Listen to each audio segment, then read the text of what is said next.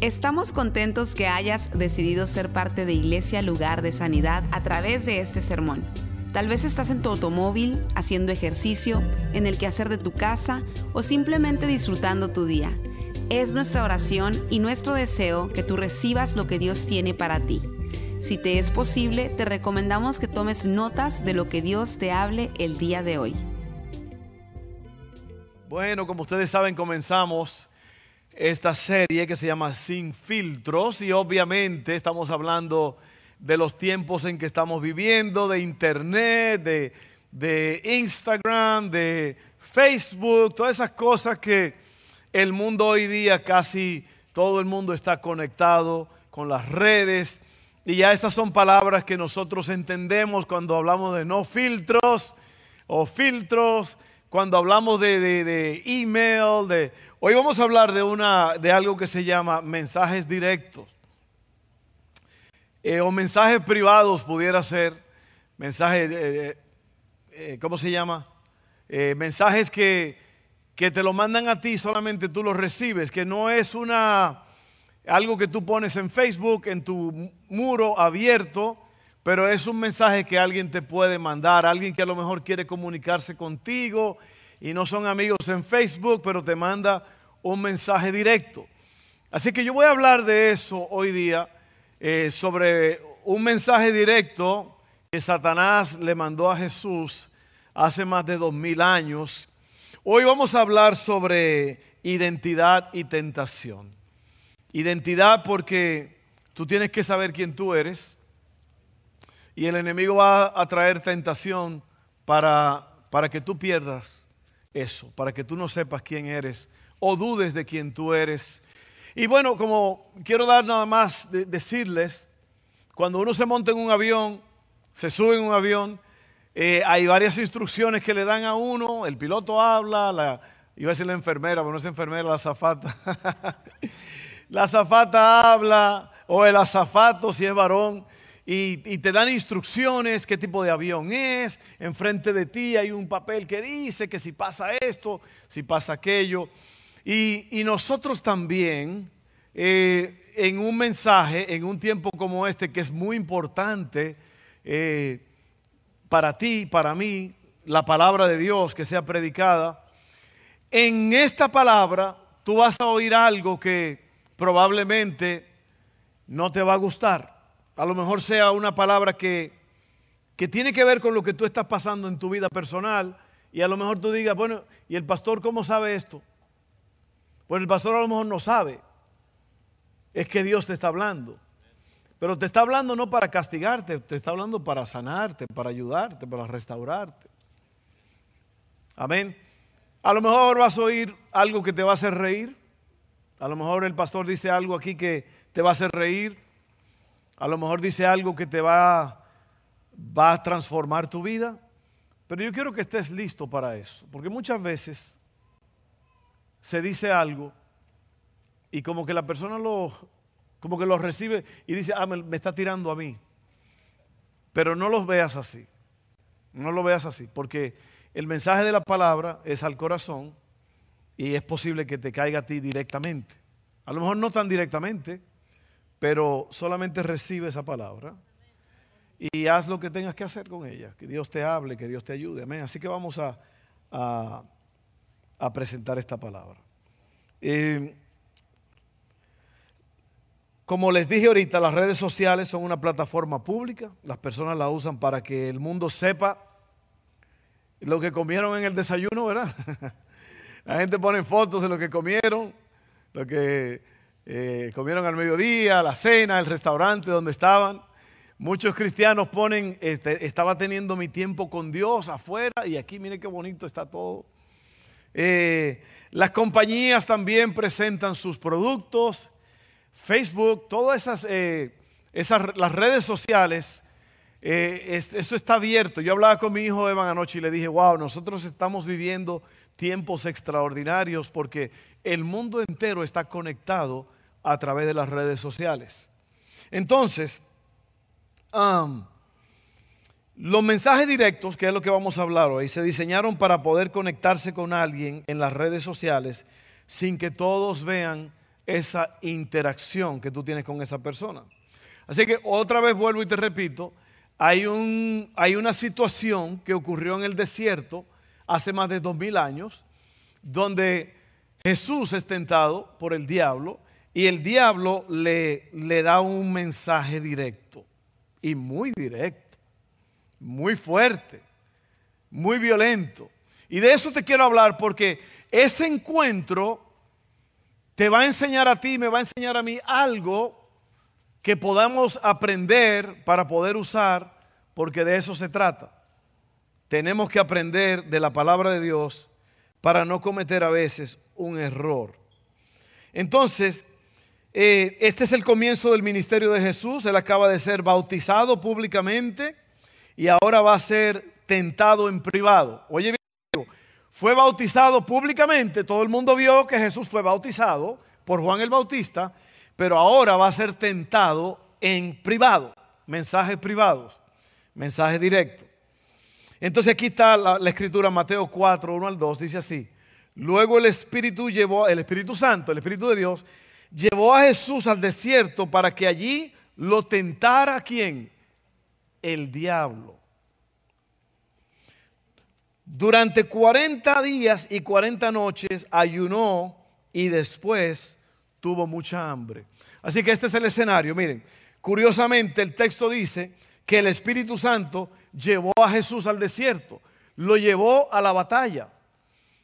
Impresionante esto. ¿Por qué Jesús tiene que pelear esta batalla?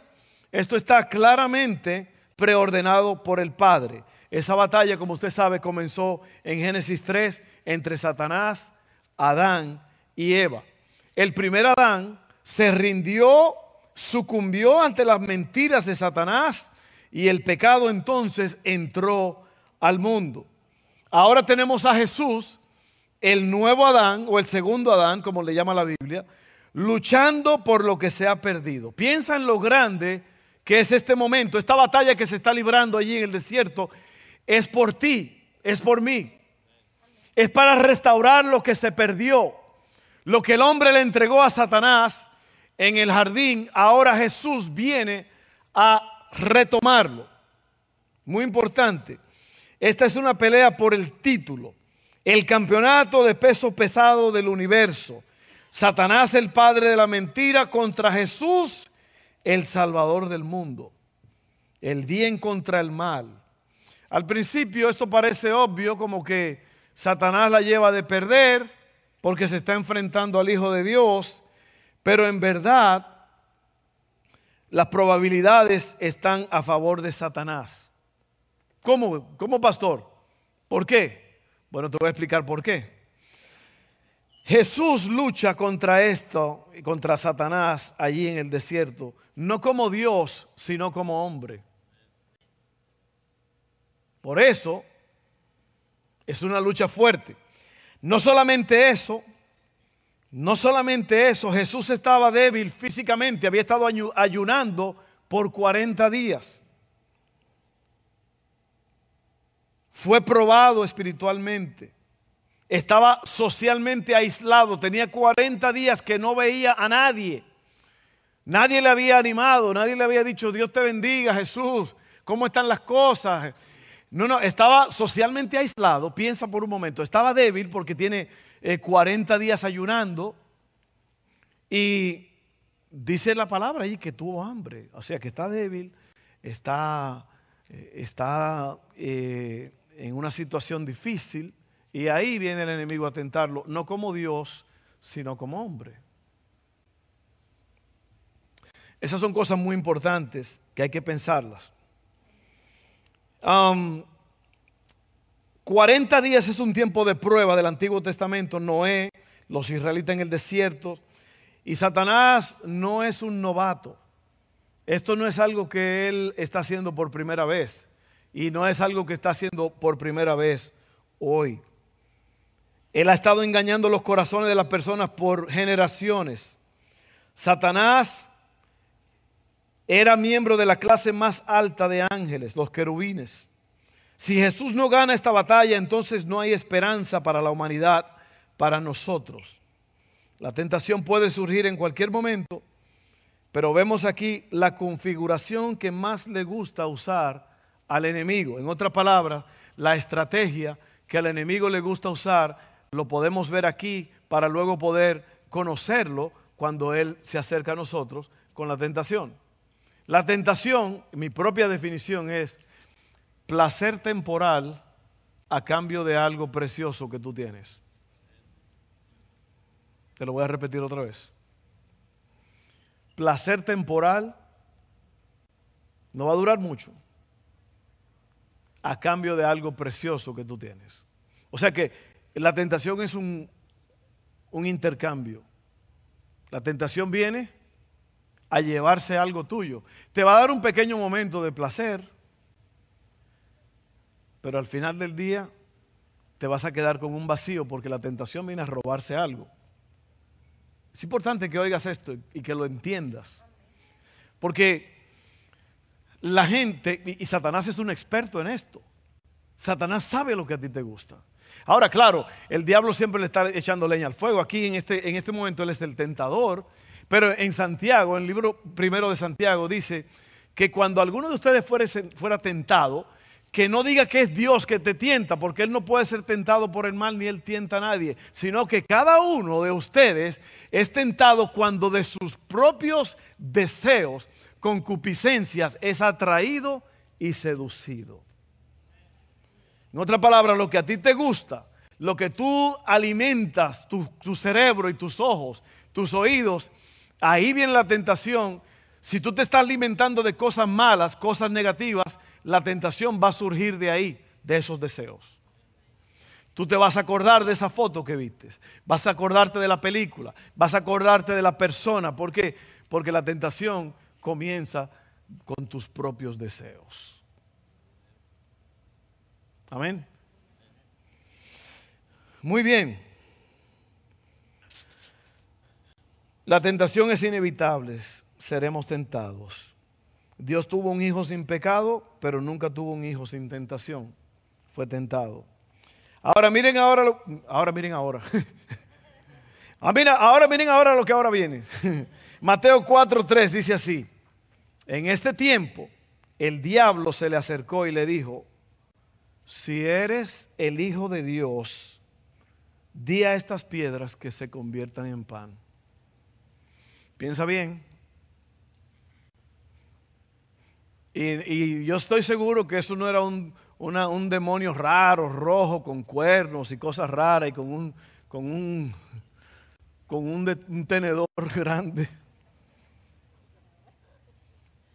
No, no, no, no yo no, la Biblia no lo dice, la apariencia, pero usted no se, mire, el mal se presenta en las caras más bonitas. El mal viene vestido de las caras más preciosas. El mal viene vestido de un paquete muy bonito, así que tenga mucho cuidado. Aquí viene Satanás. Pues ¿qué tiene Cristo? ¿Tiene hambre? ¿De qué se trata la tentación? ¿De comida? Oye, tú no eres el Hijo de Dios. Te acaban de bautizar, yo vi todo. Y el Padre dijo, este es mi Hijo amado en el cual tengo complacencia, óiganlo a Él. Tú estás en victoria, tú eres el Hijo de Dios. Ve, le está dando, lo está haciendo dudar. Tremendo esto. Oye bien, si eres el Hijo de Dios, di a estas piedras que se conviertan en pan. Esta es la estrategia. Eh, el, punto número uno, te dije ahorita, no te dije punto número uno, pero te, te hablé del escenario. Es allí en el desierto. Ese es el escenario número uno. Número dos, la estrategia. A Satanás le gusta poner un signo de interrogación donde Dios ha colocado un punto. Tú eres mi hijo amado en el cual tengo complacencia. Punto. Satanás, oh, tú eres el hijo de Dios.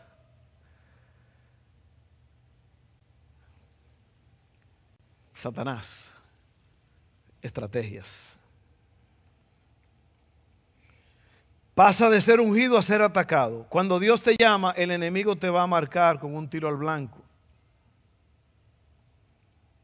Mateo 3, 16 al 17 dice, después del bautismo, mientras Jesús salía del agua, los cielos se abrieron y vio al Espíritu de Dios que descendía sobre él como paloma y una voz del cielo, y una voz dijo desde el cielo, este es mi Hijo muy amado, quien me da gran gozo. No sé si usted vio la Trinidad allí, ¿verdad? El Hijo, el Padre y el Espíritu Santo. Ahí están. Antes de que Satanás tiente a Jesús para que haga algo pecaminoso, primero lo pone en duda. La tentación no es solo una carnada para hacerte pecar, también es una mentira para hacerte dudar de quién tú eres.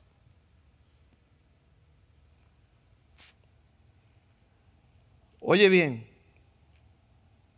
la estrategia de Satanás es convertir lo que Dios ha confirmado en una duda.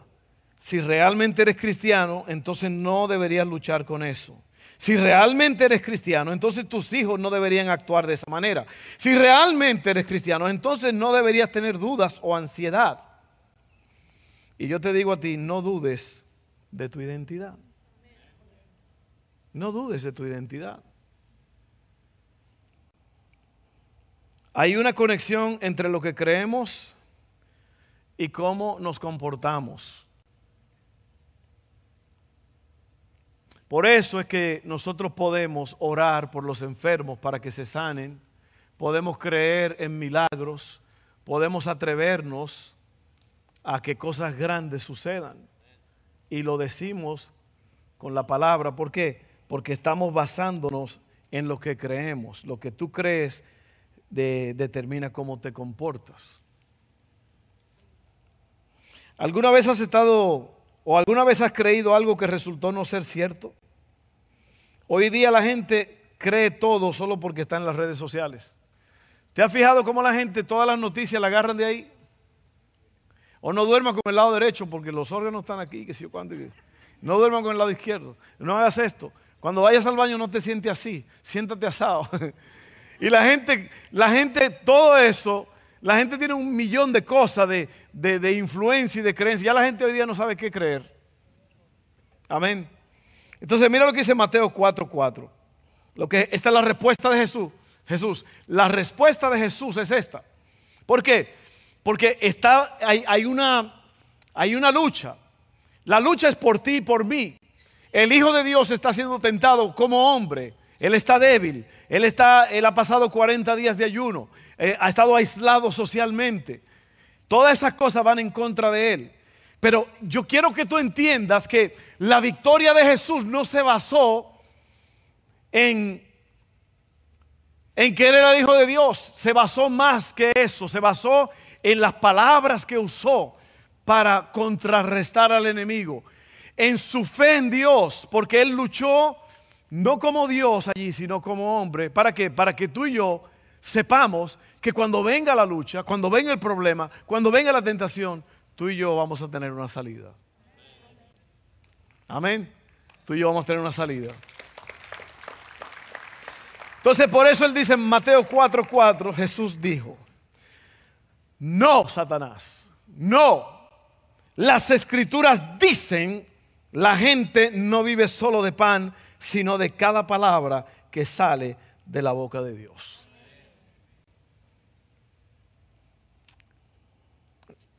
Y ahí está. Esa es la estrategia. La estrategia es, mire, tenga mucho cuidado que ese diablo perverso que se le apareció a Jesús en el desierto se te va a aparecer a ti. se te va a aparecer con una cara bonita. A lo mejor con un cuerpo muscular a lo mejor con una, casa, con una caja o con un ramo de flores. En el lugar que tú menos esperas. ¿Y cómo va a venir Satanás? ¿Tú crees que Satanás te va a enseñar el veneno y te va a decir, mira, esto es veneno, cómetelo? No. No, él va a poner el veneno entre los MMs para que tú te lo comas sin saber qué fue lo que comiste. ¿Sí o no? Como que la gente todos los días es engañada. ¿Por qué? Porque son las mismas tretas, las mismas cosas de Satanás, la usa la gente, la usan los demonios. Satanás es el príncipe de este mundo. Satanás está trabajando. Y Satanás está maquinando ahora mismo cómo te va a hacer caer más tarde.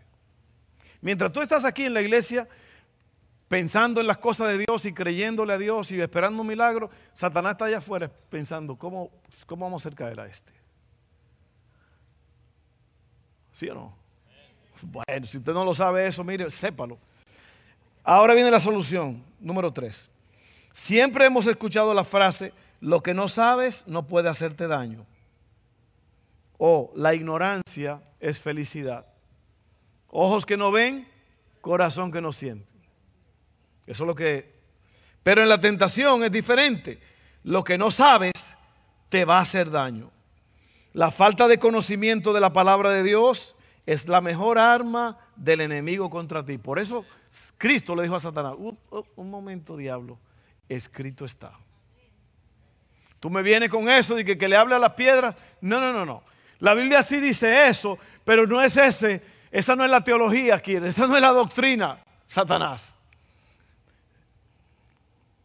Oye esto. ¿Lo estás oyendo? Óyelo.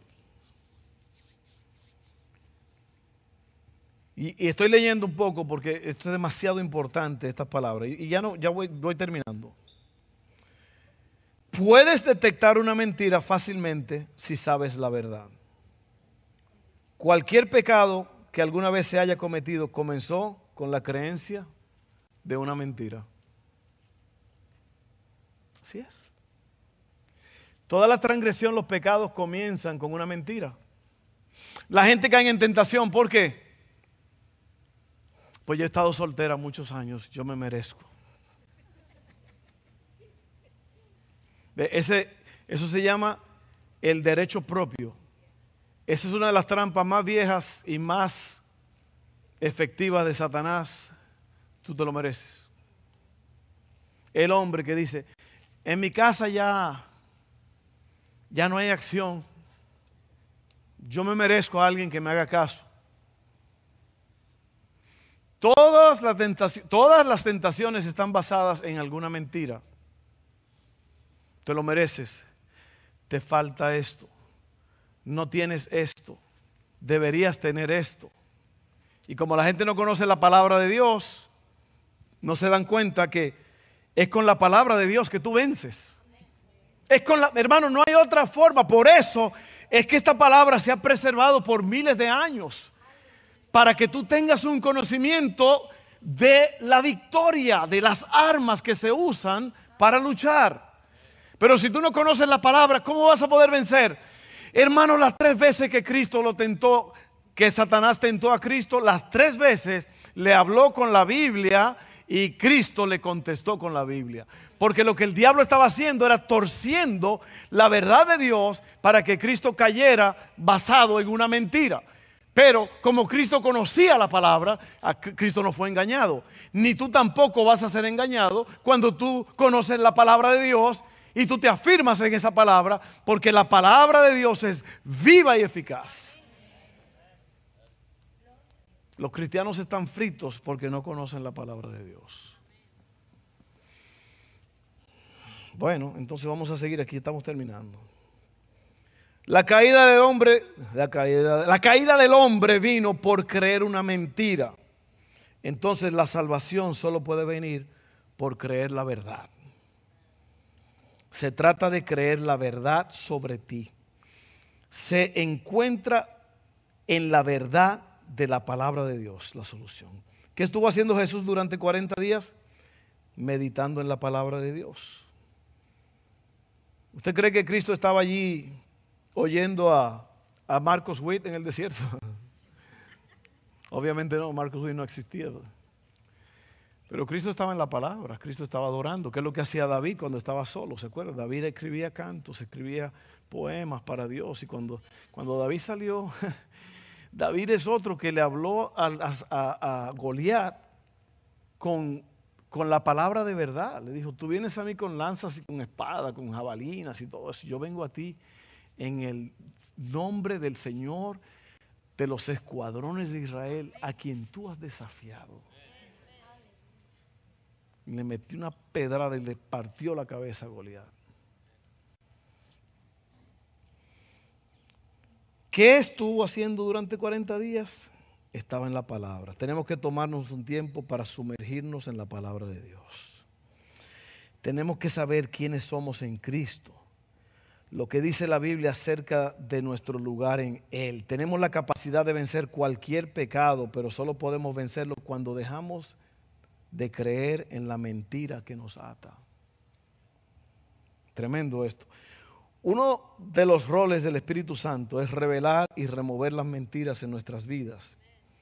Él nos conduce a toda la verdad. Juan 16, 13 dice, cuando venga el Espíritu de verdad, Él los guiará a toda la verdad. Él no hablará por su propia cuenta, sino que le dirá lo que ha oído y les contará lo que sucederá en el futuro. Entonces, especialmente ustedes jóvenes, jóvenes, jóvenes, le voy a hablar a ustedes por un momento. Usted tiene que conocer, leer la Biblia. O sea, todos tenemos que, pero los jóvenes están en una lucha mucho más violenta. ¿Por qué?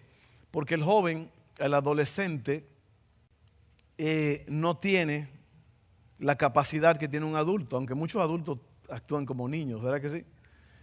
Eh, y entonces el joven no tiene esa capacidad de discernir.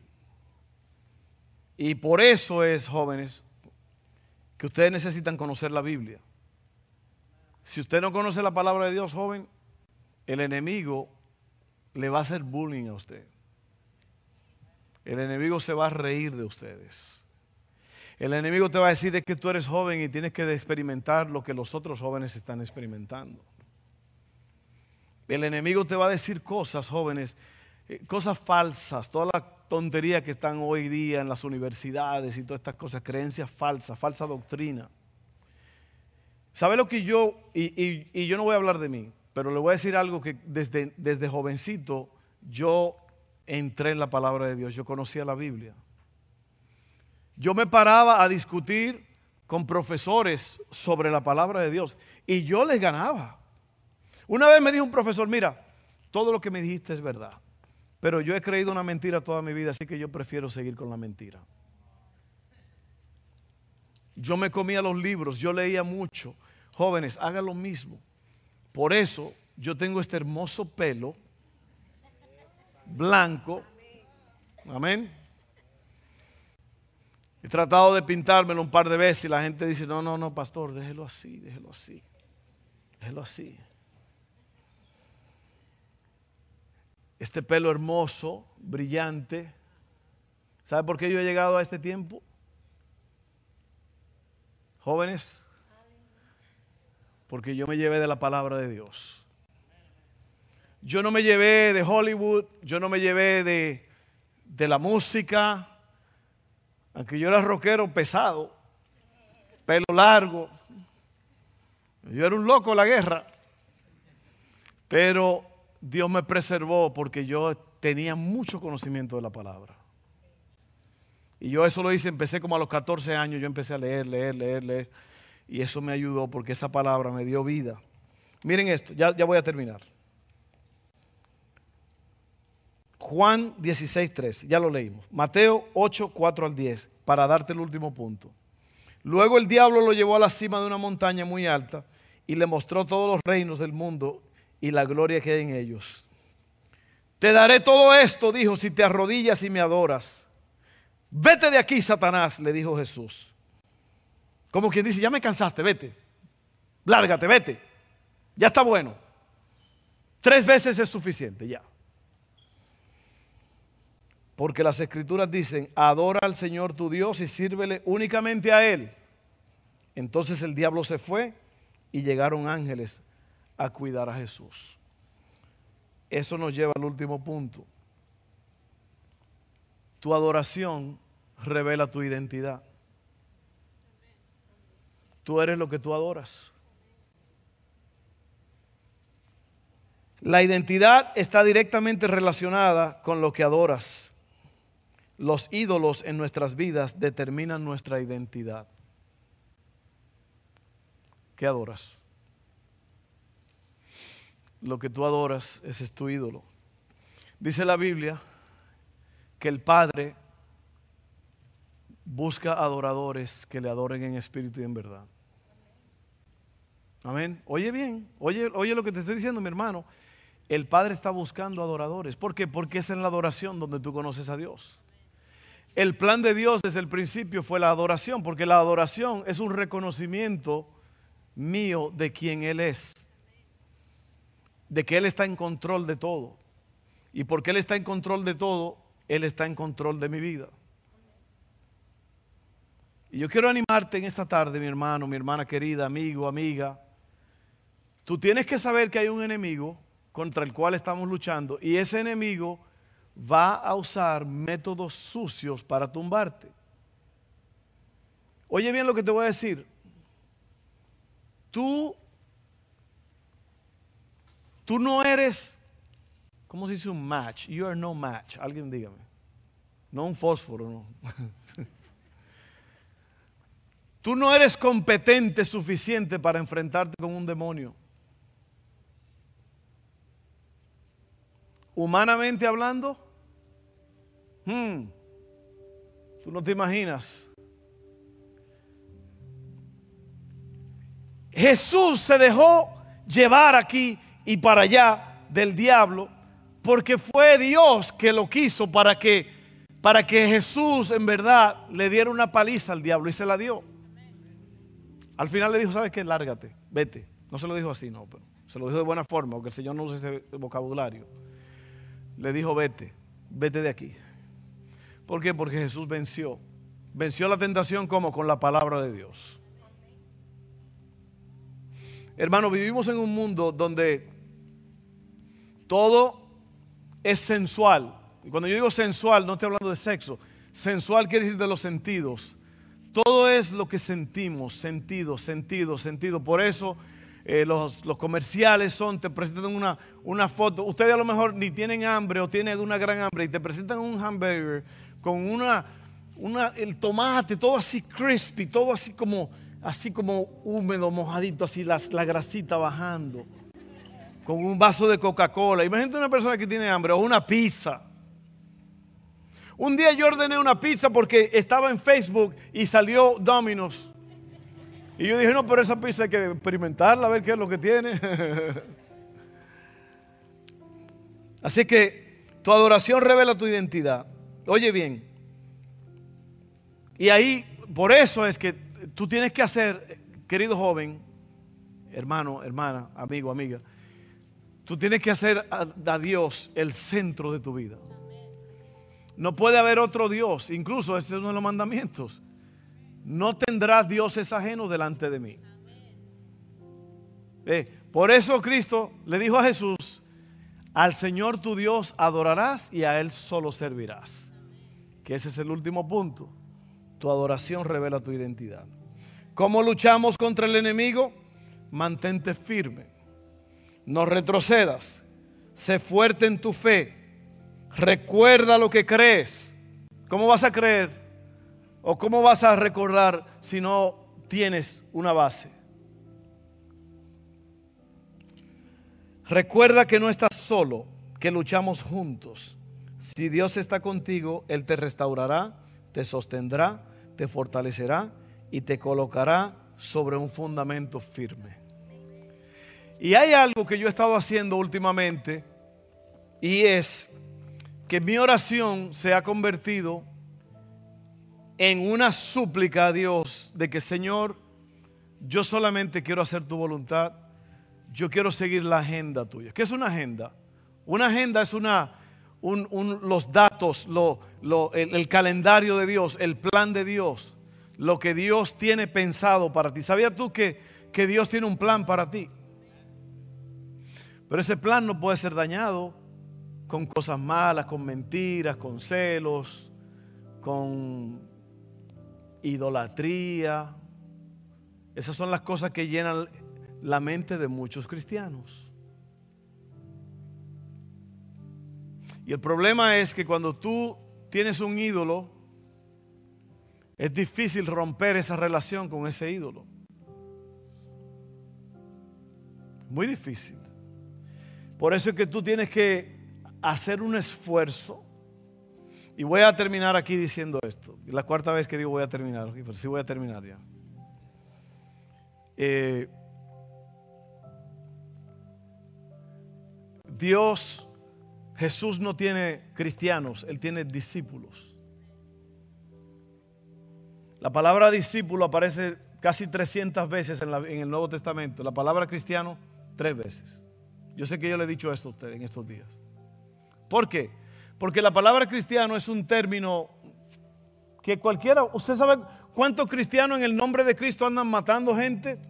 Las cruzadas, 400 años de guerra, la Inquisición, todo eso fue en nombre de la iglesia. Cristianos, matando cristianos. No, no, no, no, Jesús tiene discípulos. La palabra discípulo es un poco más pesada porque quiere decir disciplina. Pagar un precio. No, pastores, que yo no. No, no, no, no, no. A mí me gusta mucho esto. Y a mí me gusta mucho aquello. Yo no voy a dejar eso. ¿Por? Porque es un ídolo. Y el ídolo, usted tiene que disciplinarse y dejar que Dios sea el centro de su vida. Yo espero que no te esté hablando en francés o en chino, que tú me estés oyendo. Dios quiere convertirlo a todos ustedes en discípulos. De cristianos, Dios quiere convertirlo a ustedes en discípulos.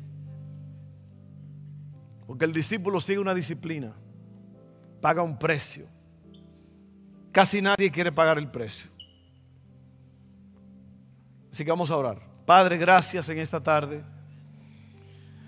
Oh Dios, tú venciste en el desierto, venciste con la palabra.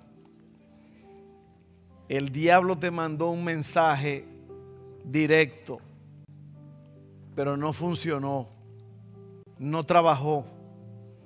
Tú lo venciste con la verdad, lo venciste con la palabra y nosotros hoy podemos vencer, no importa en qué escenario estemos. Gracias, Padre, por la victoria en esta tarde. Nosotros vamos a acercarnos a tu palabra, vamos a disciplinarnos para conocerte y para entenderte. Así va a ser con la ayuda de Dios con la ayuda allí, como dice tu espíritu, tu espíritu, como dice tu palabra, es tu espíritu quien nos revela la verdad. Gracias en el nombre de Jesús. Amén. Amén, amén. Bueno, mis hermanos, vamos a estar orando en un momento aquí en el altar, pero yo quiero hacer una oración ahora por eh, salvación. Y la salvación viene de Dios. La salvación viene de Dios. Y la salvación viene por una confesión y una creencia. Romanos 10 dice que si confiesas con tu boca y crees en tu corazón que Jesucristo es el Señor y que fue levantado de los muertos, serás salvo. Ese es el comienzo. Eso te abre las puertas. Pero luego tú tienes que vivir una vida de obediencia. Por eso es que la salvación es un, asunto tan duro. ¿Cuántas personas han aceptado a Cristo en esta iglesia y jamás volvieron? Porque no es fácil. No es fácil, pero Él es el único método, método de salvación. Así que yo te voy a dar esa oportunidad. Oye bien lo que dice aquí. Mateo 6:21.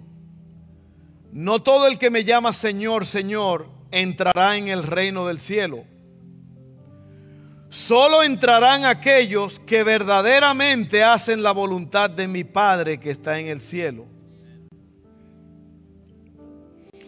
El día del juicio muchos me dirán, Señor, Señor, profetizamos en tu nombre, expulsamos demonios en tu nombre, e hicimos muchos milagros en tu nombre, pero yo les responderé, nunca los conocí, aléjense de mí ustedes que violan las leyes de Dios. Pastor, yo soy salvo porque yo acepté a Cristo. Ese es el comienzo. Cristo dice aquí, No todo el que me llama Señor, Señor entrará en el reino de los cielos, sino el que hace verdaderamente la voluntad de mi Padre. ¿Lo viste? ¿Lo entendiste? ¿Lo percibiste? Si tú estás sentado ahí y tú dices que eres cristiano, pero tú estás en pecado, tú estás violando las leyes de Dios, tú estás en adulterio, en fornicación, tú vives en celos, en mentiras, tú no vas a entrar al cielo. Lo dice Cristo. Gracias hermana por ese amén. Lo dice Cristo. Solo el que hace la voluntad de mi Padre va a entrar al cielo. ¿Y qué es hacer la voluntad de Dios? Hacer lo que dice Cristo. Guardar los mandamientos de Dios. Así que te tengo noticia, hermano. Si tú crees que todo está muy chulo, muy feliz porque tú aceptaste a Cristo, no, no, no, no, es más que eso. Es entrega, confesión y obediencia. Y ojalá que esa palabra te, te toque, porque como dijo mi esposa, Cristo viene en cualquier momento. Vamos a orar todos juntos. El que quiera aceptar a Cristo como tu Salvador, este, ese es el comienzo, este es el día del comienzo. Si tú no lo has hecho, hazlo ahora. Dile, Padre, yo creo en Jesús, te acepto, sálvame, perdona mis pecados, confieso con mi boca que Jesucristo es el Señor, murió, resucitó. Yo creo eso. Acéptame en el nombre de Jesús. Amén. Si tú hiciste, si esa oración conmigo, te felicito. Levanta tu mano si hiciste esa oración, nunca la habías hecho. Amén. Alguien, alguien, alguien, alguien, alguien. Una persona, amén. Gloria a Dios.